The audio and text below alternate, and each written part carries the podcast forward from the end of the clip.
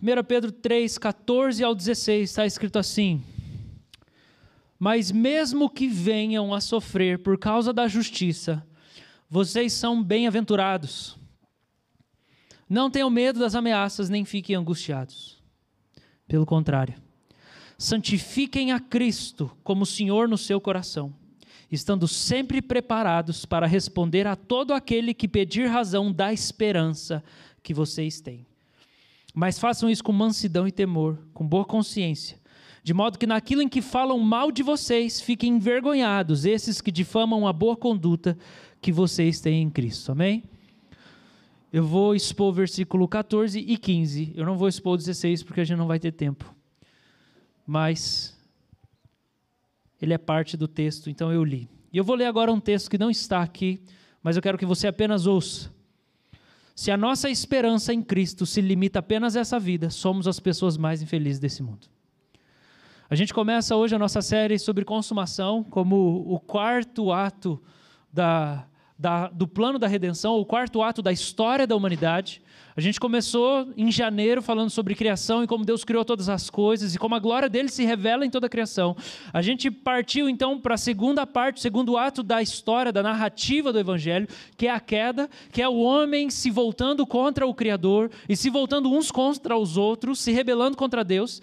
Depois nós passamos para a redenção, que é como Deus vem reconciliar o homem caído consigo mesmo, com os outros e com toda a criação. E então nós chegamos agora na consumação.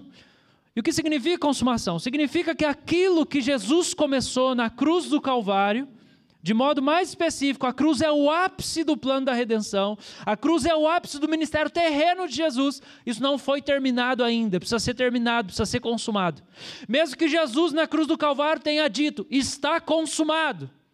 O que está consumado na cruz do Calvário não é o cumprimento de todas as promessas que foram feitas através dos profetas no Antigo Testamento. O que foi consumado na cruz do Calvário foi o preço que tinha que ser pago para garantir o cumprimento das promessas, porque tem muita promessa que não se cumpriu. Hebreus capítulo 11 ensina para nós isso, que muitos dos pais e dos profetas morreram na fé, sem ver o cumprimento das promessas. Abraão morreu sem ver o cumprimento das promessas. Abraão foi prometido que ele teria uma descendência, que ela seria mais numerosa do que as areias do mar, as estrelas do céu. Ele não viu o cumprimento dessa promessa, ele morreu sem ver.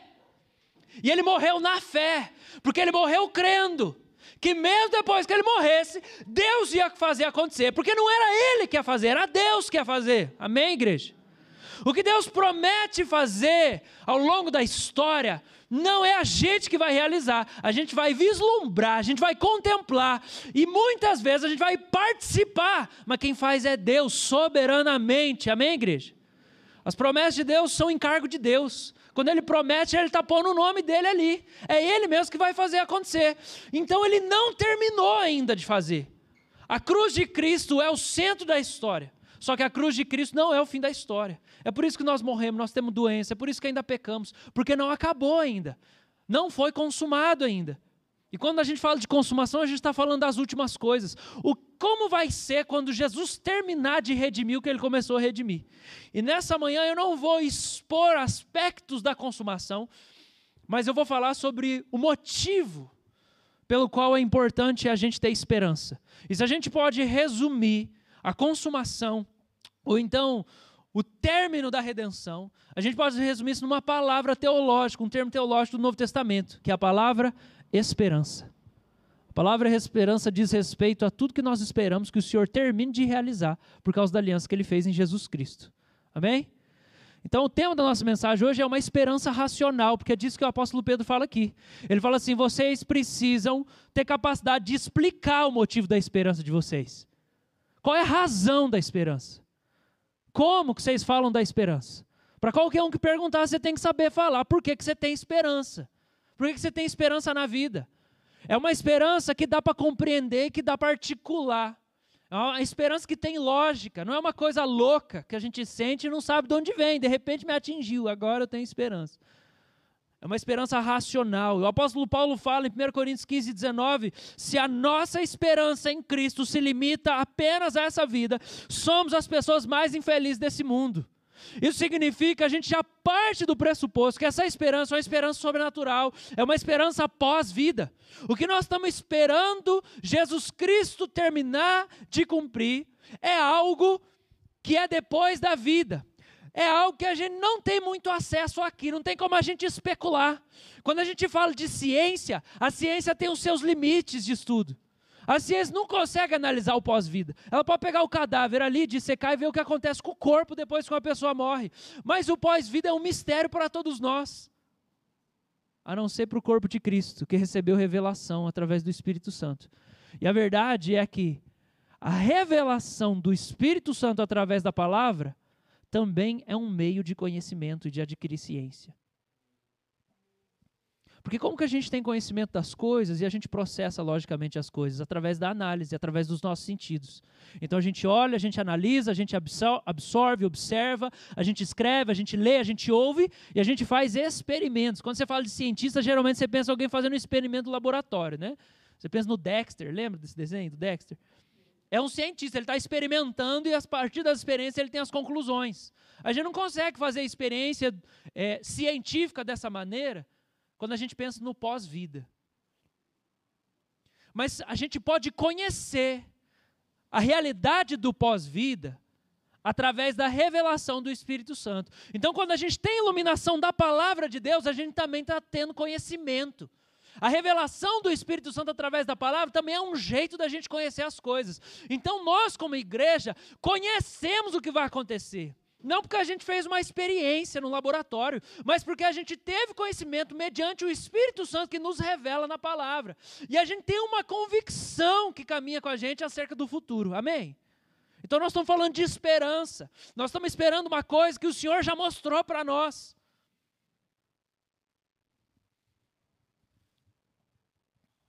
É uma esperança que transcende essa vida. Eu podia usar o termo escatologia aqui, que é o termo teológico, né? Por que é importante a gente estudar escatologia? Mas eu vou ficar com o termo esperança mesmo. Por que é importante a gente estudar esperança? Então tem alguns motivos. Quando a gente fala de escatologia, né? É, tem, é, um negócio assim que compartilhei. Eu estava com o Matt essa semana tomando café. Ele, daí, como é que tá a igreja? Eu falei, cara, estou preparando, a gente vai estudar escatologia. Ele olhou para mim começou a rir. Falou assim: que empenho, hein? Você estudar escatologia? Porque vai entrar em Apocalipse, vai entrar em um monte de coisa que é, tem. É, algumas partes parece que são muito nebulosas. A gente às vezes tem mais pergunta do que resposta. No entanto, existe muita coisa que está revelada na Escritura que a gente pode se apegar. Então a gente vai estudar isso nesse tempo. E primeiro motivo pelo qual a gente vai estudar a esperança é porque todo ser humano acredita no futuro. Esse é o primeiro motivo pelo qual a gente vai estudar a esperança aqui na igreja. Porque todo ser humano acredita no futuro. Todo ser humano acredita em algum tipo de futuro. E a verdade é que o futuro nos move. Se você levanta cedo, você acredita que vai acontecer alguma coisa dali a uma hora e você vive motivado por isso. Você define a sua agenda com uma expectativa de que vai acontecer naquele dia, daqui uma hora, ou talvez daqui um dia, ou talvez daqui um ano, ou talvez daqui uma semana, uma década. Você faz planos. E a maneira como você planeja a sua vida tem a ver com o que você espera que vai acontecer. Então você foi dormir cedo ontem, ou pelo menos você tentou, porque você sabia que você tinha que acordar cedo para estar aqui. Porque você acredita que o futuro vai acontecer. Você acredita que o sol vai nascer amanhã. Você fez alguns planos financeiros. Quem já começou a fazer planejamento financeiro para 2022? Levanta a mão aí. Minha mãe, Marcela, só os caras mais nerds. Glória a Deus pela vida de vocês. Ajude-nos. Por que, que você começou a fazer plano? Por que, que você começou a guardar dinheiro? Porque você acredita que o futuro vai acontecer. Algum tipo de futuro vai acontecer. Amém, gente? Eu tinha certeza que a gente ia encher esse lugar aqui antes de sair o decreto. E aí eu trouxe para o conselho, ó, oh, pastor, mas não tem gente, mas não tem cadeira. Falei, beleza. Chegou aqui hoje, nós estávamos aqui. Por quê? Porque a gente é movido por algum tipo de expectativa. Às vezes, é mediante um cálculo que a gente faz. E a gente crê nisso, eu tenho esse cálculo, eu não vou ter dinheiro tal dia. Mas às vezes a gente é movido pelo próprio Espírito de Deus, e aquilo é verdade também. Então eu quero dizer que é importante a gente estudar a esperança, por quê? Porque a gente acredita no futuro. Em algum tipo de futuro a gente acredita. E a nossa relação com o futuro é tão visceral que a gente não consegue deixar um espaço vago na nossa vida quanto o futuro. Todos nós temos algum modelo de futuro criado na nossa mente. O Hector vai casar daqui duas semanas. Ele tem certeza que ele vai casar. Senão ele não ia estar fazendo tudo que ele está fazendo. Nós temos certeza que o Hector vai para a igreja central ano que vem, lá, pastorear e ajudar a equipe. Nós temos certeza. E essa certeza que a gente tem sobre o futuro define a nossa agenda de hoje. Vocês estão comigo, gente? Então, se você acredita no futuro, alguns aqui estão fazendo planos de passar o Réveillon em um lugar X, ou estão fazendo planos de fazer mestrado. Então, algum tipo de futuro você acredita, você não consegue ficar um espaço vago sobre isso. Pode ser que isso não seja bem organizado na sua mente, mas está aí. E a gente procura res, res, escrever resposta para esse futuro. Então, assim, se eu vou trocar de carro ano que vem, você vai tentar achar respostas que vão encaixar com esse futuro. Certo? Certo? De acordo com a nossa expectativa do futuro, a gente procura criar respostas para hoje. Isso é muito importante para nós. Por quê? Porque muita crise que a gente tem na fé cristã é porque a gente não tem uma perspectiva de futuro adequada com as escrituras. Então a gente vive em crise com as respostas para os problemas de hoje. Mas como que eu vou fazer? Como que eu vou fazer? O que, que vai acontecer?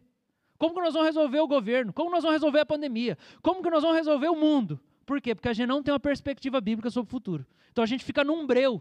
A gente não tem fé naquilo que a Escritura revela que vai acontecer. E a gente não consegue achar resposta. A gente vive no escuro. Mas a gente sabe que o futuro é essencial para nós por alguns motivos, não só pela nossa experiência, como a gente está falando que é empírico, mas porque quando a gente vê na Escritura, o Espírito Santo foi enviado mais de 500 vezes para trazer profecia. Você tem esse registro bíblico, mais de 500 aparições, registro do Espírito Santo vem para trazer profecia, que é uma revelação do futuro. Você acha que isso é importante para Deus ou não? Quase sempre a manifestação do Espírito Santo na Escritura tem a ver com profecia. Porque Deus está interessado em falar com a gente sobre as coisas que haverão de vir, porque ele sabe que o nosso coração precisa disso. Segunda coisa é que o fim é uma conclusão lógica da história.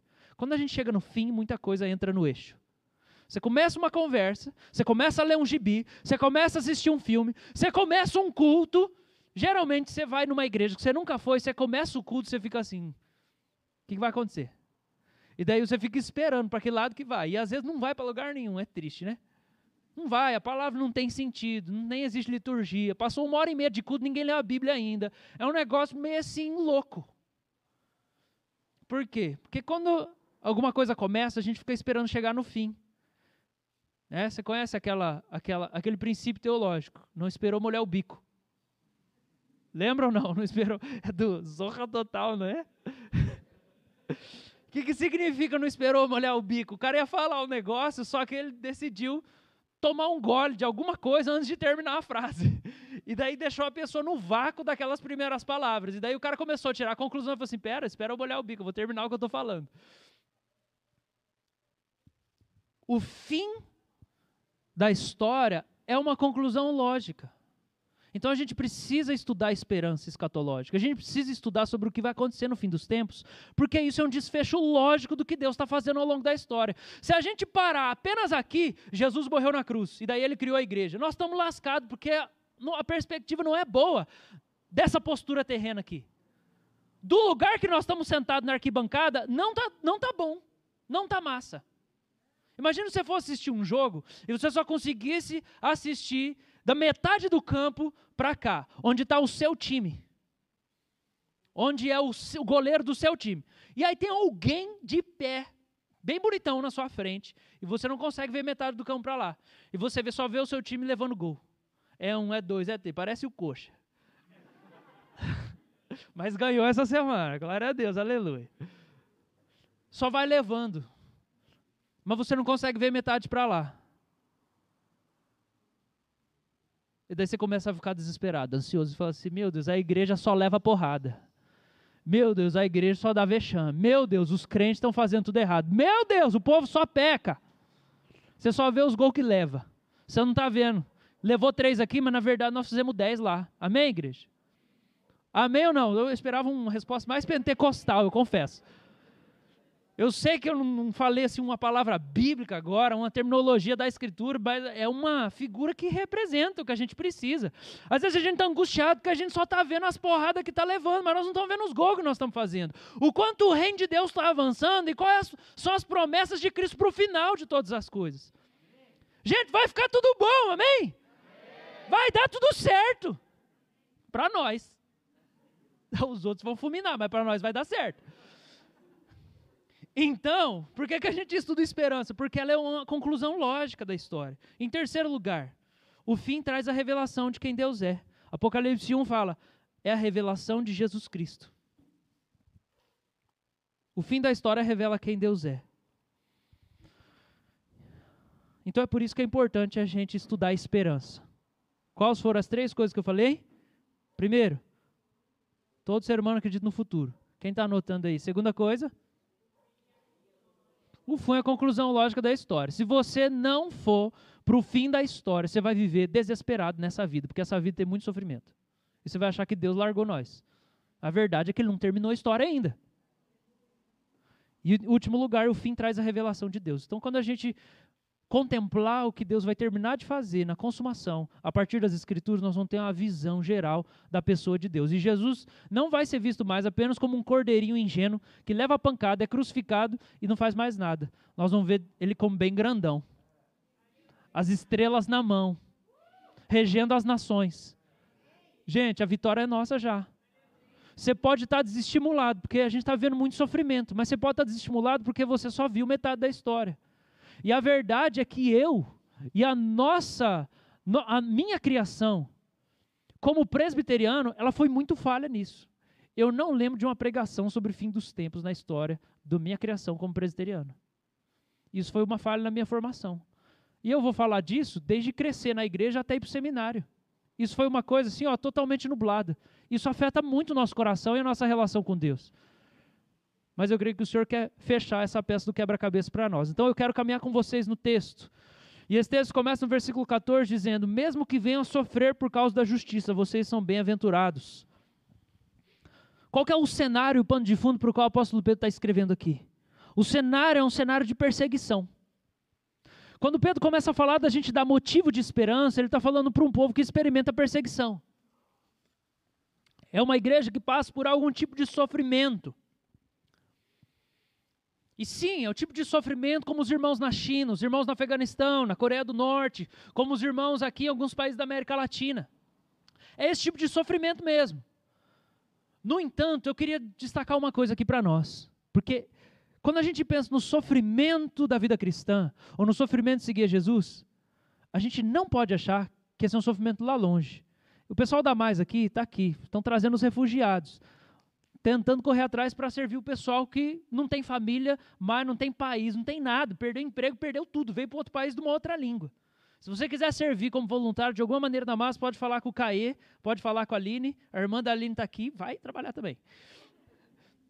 Você pode falar com eles. Mas eu não quero falar nessa manhã que o sofrimento que a gente vive é apenas o sofrimento de perseguição, de ser martirizado. Que esses irmãos sofrem em alguns países. Mas eu queria que a gente entendesse como cristão que todo cristão vive um sofrimento só porque é cristão. Se você nunca for apedrejado, se você ninguém cuspir na sua cara porque você é cristão, ainda assim existem alguns sofrimentos da sua vida que só fazem parte da sua vida porque você é cristão. E o apóstolo Pedro está falando de esperança para um povo que sofre. Por que, que a gente precisa entender que o sofrimento não é só para quem está debaixo de um governo opressor, ou né, como alguns países da América Latina aqui, que é a própria facção, a própria máfia que mata os pastores? É porque ser discípulo de Jesus traz consigo o sofrimento por outros motivos além de motivos políticos.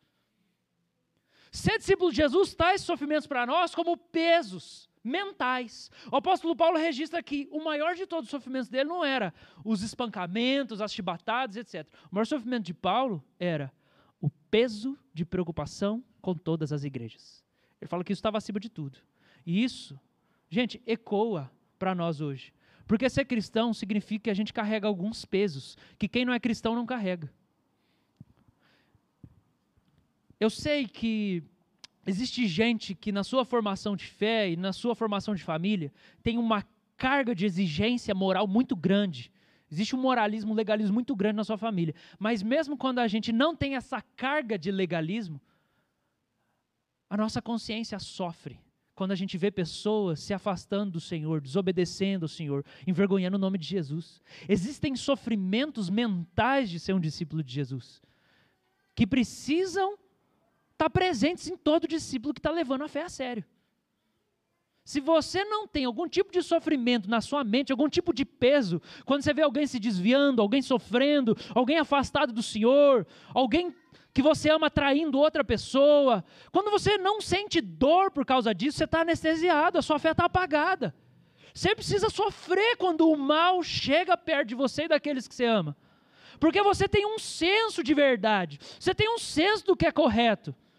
Você sabe qual é o caminho. Amém, igreja?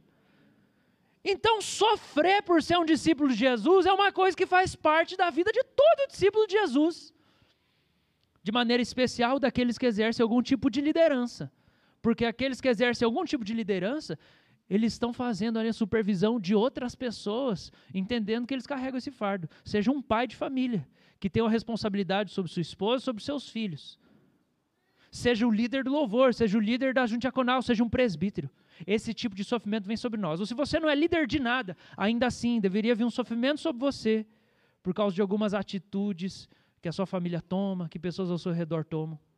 Existe também um tipo de sofrimento emocional, porque não tem como seguir a Jesus sem perder amigos e alguns relacionamentos. Isso é inevitável. Eu sei que a gente tem que tentar continuar evangelizando os nossos amigos quando a gente se converte, é verdade, mas a gente não vai conseguir ter o mesmo tipo de relação com eles, e nem com a nossa família. A Edley, ao deixar o catolicismo, o pai dela, a vida inteira morou no fundo da igreja, é diácono lá da igreja, isso começou a gerar tipos de atrito. Minha mãe, quando se converteu, quando eu tinha três anos atrás, começou a ter atrito com a família dela, também por causa do catolicismo. Mas existem outras pessoas no nosso meio que o tipo de atrito não é por causa do catolicismo, é por causa de algumas divergências de pensamento. Porque às vezes o crente é ridicularizado, sofrimentos emocionais.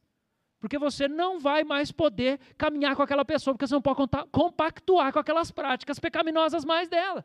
Você não vai mais fazer a mesma coisa. Antes você ia para balada fazia suruba junto, e a amizade de vocês estava nisso. Você não vai mais fazer suruba. Rompeu. São sofrimentos emocionais da vida do discípulo. Existem sofrimentos que eu estou eu tô dando esses nomes aqui, gente, pode ser outros nomes, tá? Espirituais, que tem a ver da gente negar a si mesmo. Gente, negar a si mesmo dói pra caramba. Negar a si mesmo dói. É por isso que, para mim, desde o começo da minha caminhada cristã, o jejum se tornou uma disciplina imprescindível. Toda semana eu jejuo, já faz uns 15 anos. Por quê? Porque eu preciso me treinar para não fazer o que eu quero.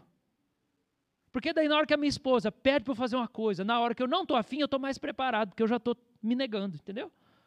Porque quando eu tenho que lidar uma situação em que eu vou ser contrariado, eu já estou me preparando. John Piper fala que o jejum é você abraçar o sofrimento voluntariamente. Eu quero ficar sem comer. Não vai ser gostoso. Mas eu sei que isso vai mortificar minha carne. Porque eu preciso negar a mim mesmo. Quem aqui está precisando voltar a jejuar? Aceita o apelo aí. Amém. Volta a jejuar, irmão. Deixa isso aí acender seu coração novamente. Volta a jejuar. Nós estamos chegando no advento. A gente vai incentivar mais a igreja a jejuar nesse período de advento, uma preparação espiritual para o Natal. Mas já volta a jejuar. Por quê? Porque isso prepara você. Não tem como a gente ficar sem sofrimento na vida cristã. Ok. Francis Schaeffer foi um filósofo muito importante, ele era um pastor presbiteriano. E ele passou um tipo de sofrimento que eu nunca passei na minha vida. Mas eu sei que há pessoas muito próximas de mim que já passaram. E o tipo de sofrimento que ele passou foi uma crise de fé. Ele passou mais ou menos um ano e meio em crise. Ele não acreditava mais no cristianismo, ele se declarou agnóstico. Ele começou a lidar com as questões do cotidiano, ele começou a lidar com filosofia e não encaixava as coisas da escritura com a realidade. E ele começou a ter crise. E todo o ministério que ele tinha construído, ele deu um time. E ele ficou mais ou menos um ano e meio assim: eu sou agnóstico agora, não está fazendo mais sentido a fé cristã. E ele vivendo isso tudo, ele não parou no meio do caminho, ele não se acomodou. Porque se você se acomodar no meio da trajetória das dúvidas, dos questionamentos, você está ferrado. Quando a gente para de procurar respostas, quer dizer que a gente aceitou aquelas que a gente tem. Se você entrou em um monte de conflito, você parou no meio do caminho, tipo, você está escolhendo ficar na miséria. Mas ele não parou, ele continuou estudando. Até que teve um determinado momento em que ele teve uma experiência com o Espírito Santo. O Senhor iluminou ele, renovou, avivou, e muitas coisas que ele tinha crise começou a se encaixar. E é muito importante pegar essa história do Francis Schaeffer para a gente refletir nessa manhã.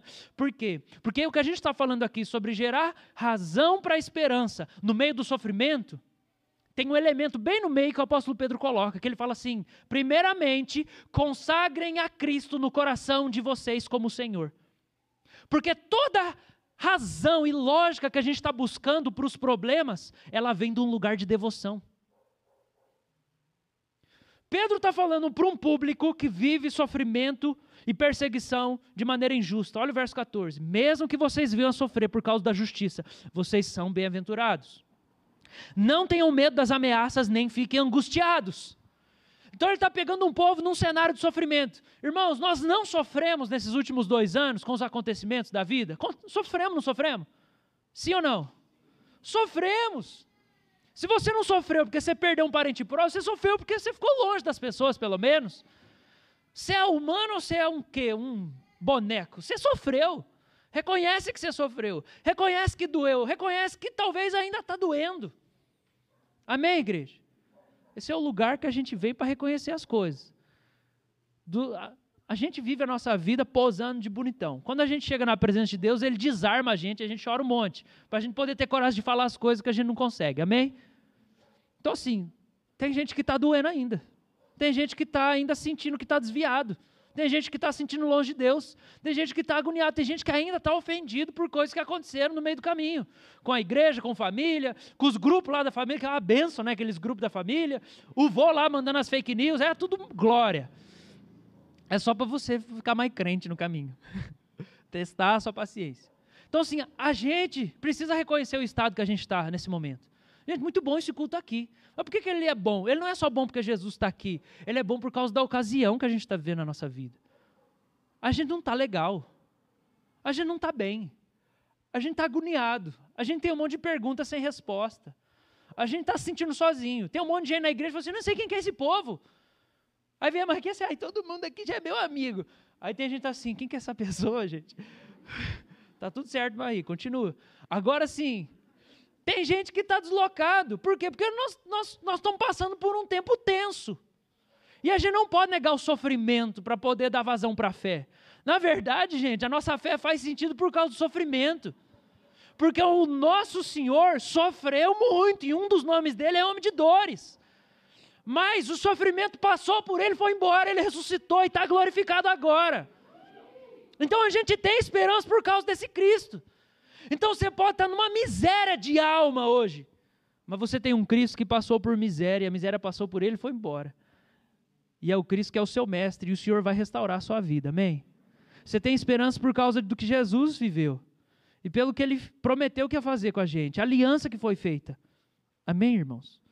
Então, o sofrimento humano fragiliza a fé dos discípulos, e daí a gente começa a questionar a nossa fé, né? Por que, que Jesus não livrou a gente? Por que, que a gente está passando por isso? Por que, que minha mãe morreu? Por que, que o meu pai é assim? Por que, que meu pai não muda? Por que, que meu marido não muda? A verdade é que o sofrimento humano fragiliza a fé dos discípulos de Jesus. Os apóstolos voltaram a pescar quando eles viram Jesus sofrendo até a morte. Não foi isso que aconteceu? Cada um voltou para sua profissão, porque o sofrimento fragiliza a nossa fé. E a igreja está muito fragilizada nesse tempo. Embora o sofrimento também purifique a nossa fé e também seja um convite de esperança para nós. Agora, como que a gente lida? A gente precisa construir uma esperança racional. É isso que você precisa fazer agora. Sabe por quê? Porque quando você está sofrendo, você não pode se apegar ao quão bom sua vida está. Vai quebrando as cadeiras, está tudo certo, nós vamos comprar nova. Vocês entenderam, gente? Eu vou falar mais devagar, eu estou muito animadinho. Mudar o tom de voz para chamar mais a atenção de vocês.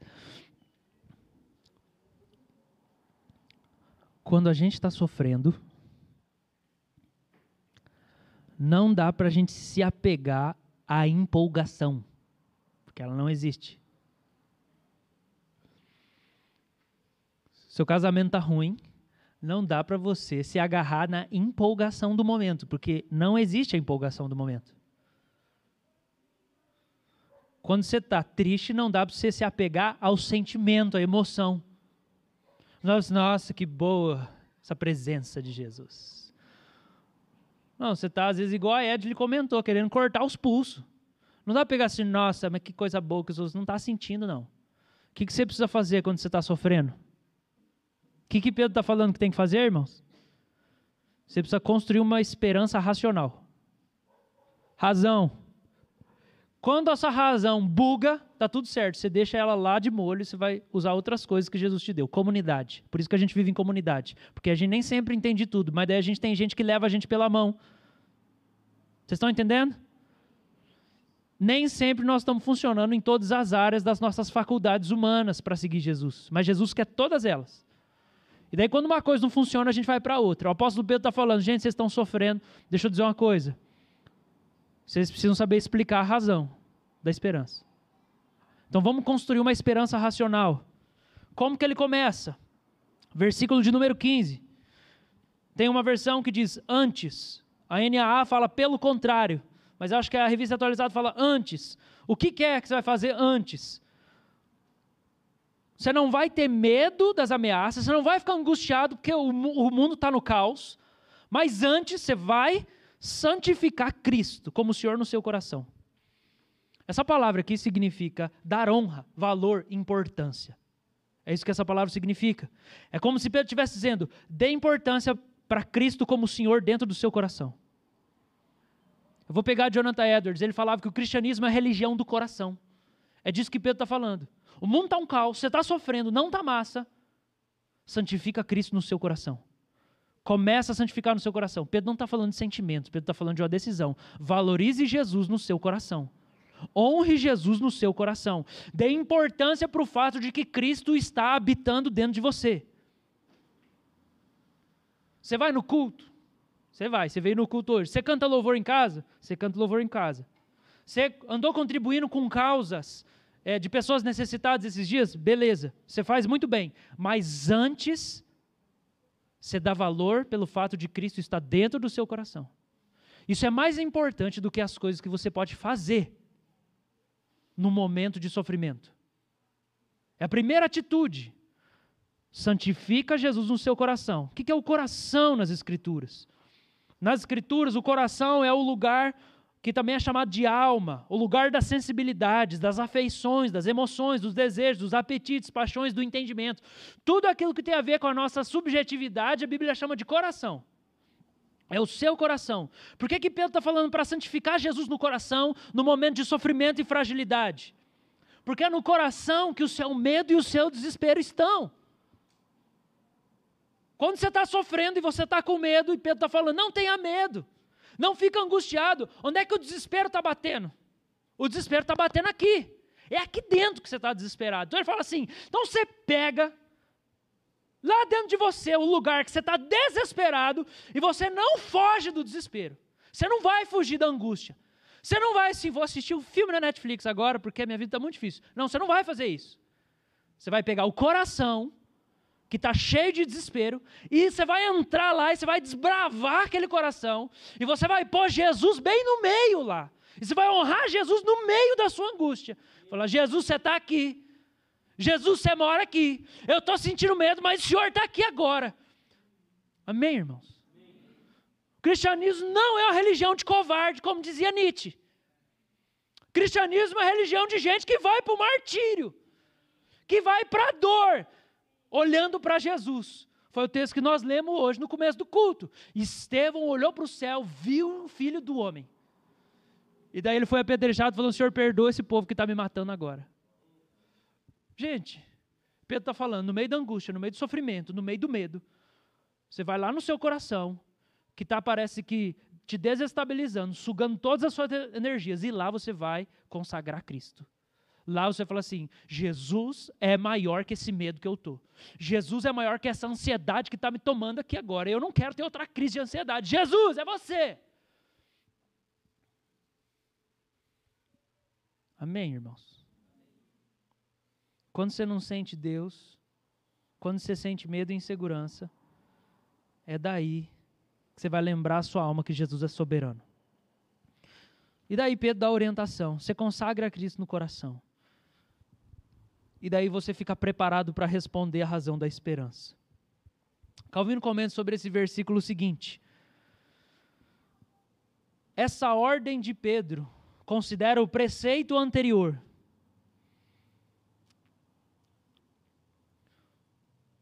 Porque a renovação da mente é a continuação da santificação.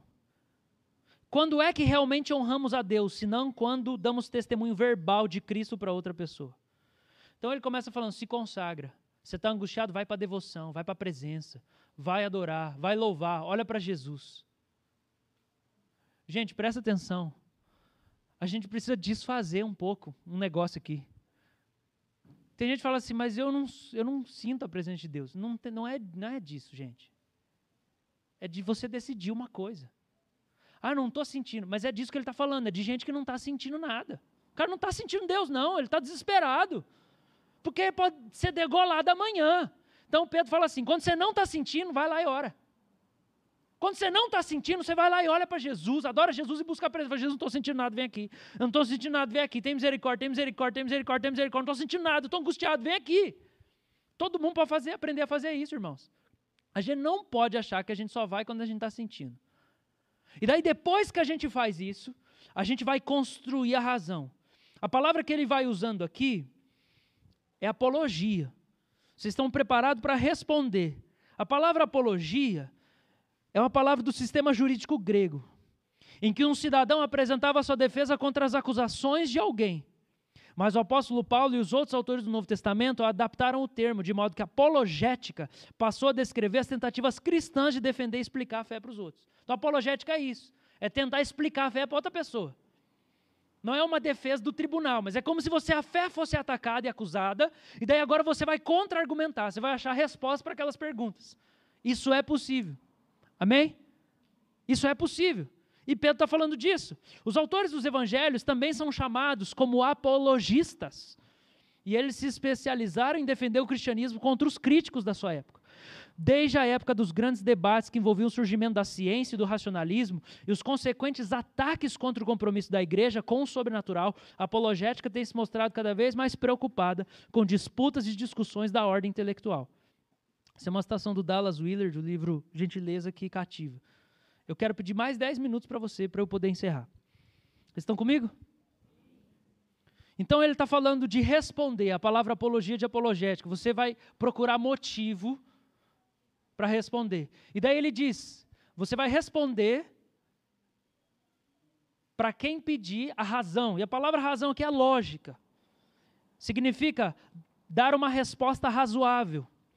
Um comentário é, de um cara chamado Jamie Fawcett, ele fala o seguinte: que esse versículo refuta o dogma da igreja romana. Porque no dogma da igreja romana está assim: eu acredito porque a igreja acredita. Esse é um dogma da igreja católica romana. Eu acredito porque a igreja acredita. Esse versículo refuta esse dogma. Por quê? Porque a gente não acredita porque a igreja acredita. Por que, que a gente não, não, não faz isso? Por uma maneira muito simples. Ao longo da história, a igreja se desvia da verdade vez após vez. A gente não acredita porque a igreja acredita, a gente acredita porque a escritura revela. Então o que, que a gente faz diante do desespero, da angústia? Primeiro você consagra o seu coração para Jesus. Consagra Jesus, reconhece Jesus como soberano, acima das angústias, das dores, das, das circunstâncias. Segundo lugar, você vai buscar resposta na palavra de Deus do porquê você pode estar passando por aquilo e como você vai vencer aquilo. Porque é uma razão de esperança. A gente precisa do intelecto, gente, para ser crente. O culto racional é o que Deus quer. A gente gosta da presença, eu amo a presença, a presença é o centro da escritura inteira, de Gênesis Apocalipse, é a presença. E o fim dos tempos vai culminar na presença do Pai, visível, aparente aqui na terra. Só que o Senhor nos manda como seres inteiros, sermos discipulados, nossos hábitos, nosso intelecto, nosso coração, nosso entendimento. Aqui a gente sabe que importa sermos ensinados por outras pessoas, a gente precisa ser ensinado por outras pessoas. Porém, com a maturidade, nós refletimos se o que nós recebemos de outras pessoas é coerente ou não. Ao crescermos em sabedoria, deixamos de andar na escuridão. Antes a gente fazia só porque nos ensinaram, agora a gente está entendendo o motivo e aquilo fortalece a nossa fé. A gente não imita as pessoas de modo ignorante. E a verdade é que quando pessoas não conseguem dar respostas para as perguntas, a gente não tem que aceitar as perguntas que não as respostas que não funcionam. Então eu quero incentivar você. Se nessa igreja você não achou a resposta que você precisava, não pare de procurar. Continue aí atrás das, das, das respostas que você precisa, que a sua alma precisa, que a sua família, que o seu casamento precisa. E a gente não tem problema nenhum com isso. A gente sempre teve parceria com outros ministérios que nos abençoaram. Avalanche, Invisible College, um monte de gente por aí. Porque a gente entende que não está tudo aqui. Nós não somos detentores da revelação, da verdade. A gente tem muito dela, mas tem coisas que não está aqui ainda. Então a gente é corpo, Jesus está repartindo em outros lugares. Existe uma declaração de desse Jamie Foster que ele fala assim: não há repouso para a própria razão, senão na fé. Não há repouso para a razão, senão na fé. Então você precisa trabalhar a sua mente a partir da fé. O Santo Agostinho usava uma máxima que é chamada credo ut intelligam, que significa eu creio para poder entender.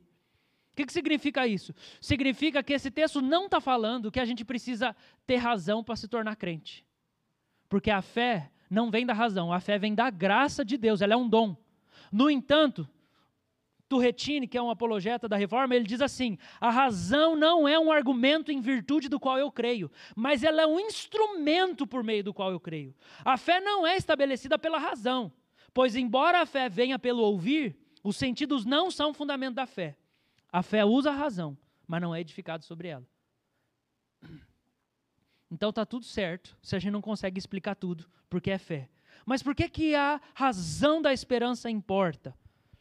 Eu já falei isso no começo, as nossas ideias têm consequências e a gente, nesses dias, talvez precisa sair um pouco da nossa zona de conforto. As nossas ideias têm consequências. Então, como que a gente vai construir uma esperança racional? Você precisa comprar os melhores livros. Você precisa comprar os melhores livros. Você precisa se matricular nos melhor, melhores cursos. Cursos bíblicos, cursos de teologia. Você precisa presenciar e vir na escola dominical. Você precisa fazer algum movimento. Você não vai crescer na sua esperança e na razão da esperança se você só vir no culto. Não vai rolar.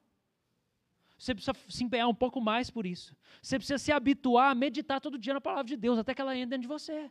Muita resposta que a gente está procurando já estaria dentro de nós se a gente fosse mais assíduo na leitura e na meditação da Escritura. Porque a promessa do profeta é que aquele que medita dia e noite na palavra não vai murchar nem secar no dia do calor, do deserto, do sol escaldante.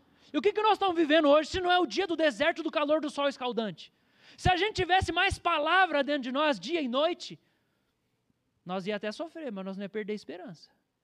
Amém, irmãos? Isso aqui não é para acusar ninguém de ter mais vida devocional, mas é para te estimular e saber que muito do que você precisa não vai vir numa palestra, numa resposta, mas você precisa fazer uma construção da razão da sua esperança. São hábitos que você vai fazer ao longo da sua jornada. Mas o que a gente precisa saber é: essas respostas existem. E você pode ser um crente que vive mais esperançoso quanto à vida. Amém, irmãos?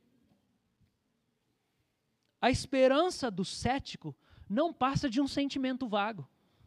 Quem não é crente, gente, não tem razão de esperança. Converse com um cara aí que não tem fé nenhuma. Converse com o seu amigo. Ah, por que, que você acha que vai dar certo? Primeiro que a pessoa não vai dar tudo errado. Não, o Brasil só está pior. Comece a conversar com alguém. E daí? O que, que você acha? Nosso país agora, hein? É, é só para ouvir desgraceira, né? Porque ninguém acredita no futuro. Só os profetas acreditam no futuro. E a igreja tem um papel profético. E o papel profético significa não só que a gente identifica os erros, pecados e crimes que estão sendo cometidos, mas é que a gente tem uma mensagem de esperança de que Deus vai restaurar. Porque era assim que os profetas do Antigo Testamento caminhavam. Então, assim, vai vir juízo sobre Jerusalém. Vai ter destruição, sim, porque Deus vai exercer o juízo. Vai vir juízo sobre Sodoma e Gomorra. Porém, o cordeiro vai habitar com o lobo. O Senhor vai restaurar a cidade. Ele vai reunir o seu povo de todas as nações para poder se juntar outra vez. Ô, gente, o profeta não é só o cara que vê os pecados, ele tem uma mensagem de esperança. Então você vai conversar com quem não tem fé, não tem nada. Você pergunta o que é esperança para a pessoa. Faz um teste hoje no almoço de família. O que é esperança para você? Eles vão te olhar assim. Hã? Que, que, que, que, que, conversa é essa, né? Tá todo mundo falando do, do, dos Eternos que saiu no cinema. Mas eu queria caminhar para o final comparando a nossa esperança. O cético não tem esperança. A esperança do cético é um sentimento vago. A esperança do crente não é uma emoção vaga. A, a esperança do crente é assim, eu estou sentindo esperança. Gente, existe um monte de campanha hoje de good vibes, de assim, as virtudes. Aí você fala assim, vamos promover esperança. Esperança no quê? O que, que você espera? O que, que você acha que vai acontecer, que nós temos que ter esperança?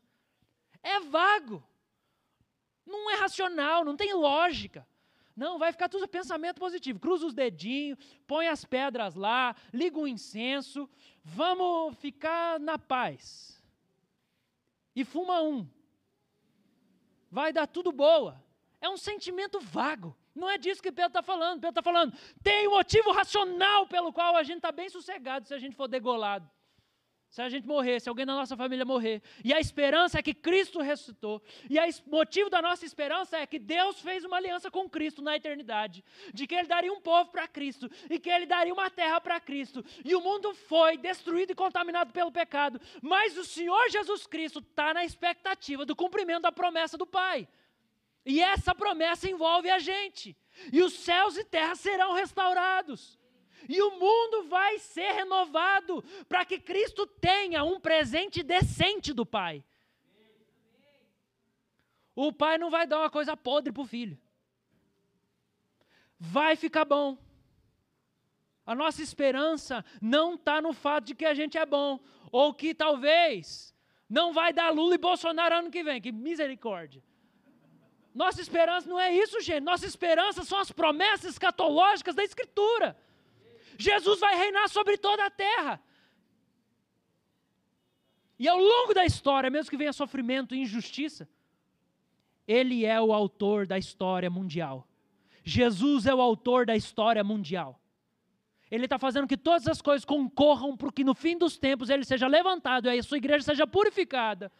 E ele vai dar a glória dele para nós. Nós vamos ver Deus face a face. Ele vai descer aqui.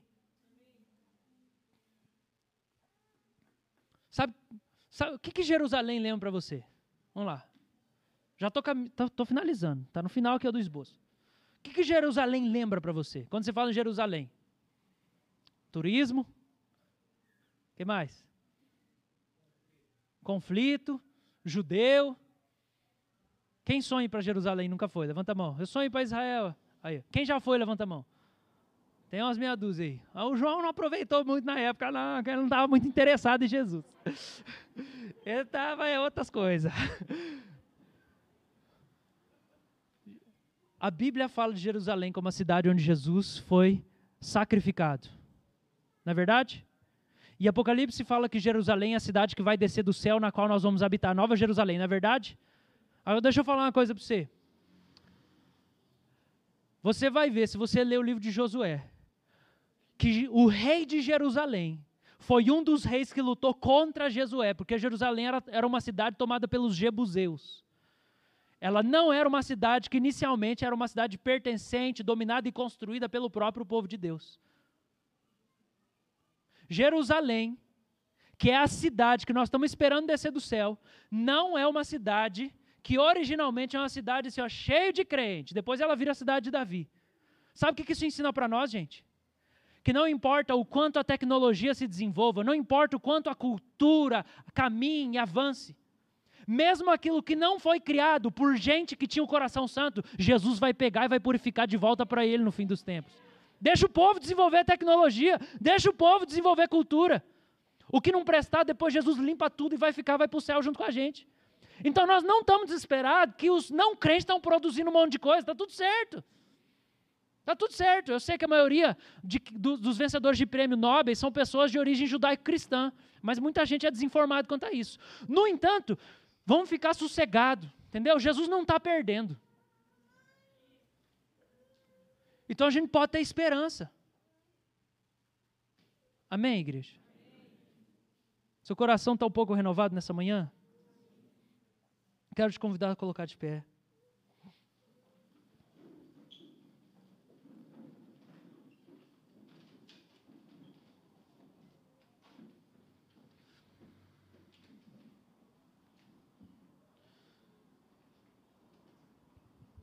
Quero te agradecer por ter ficado com a gente até aqui.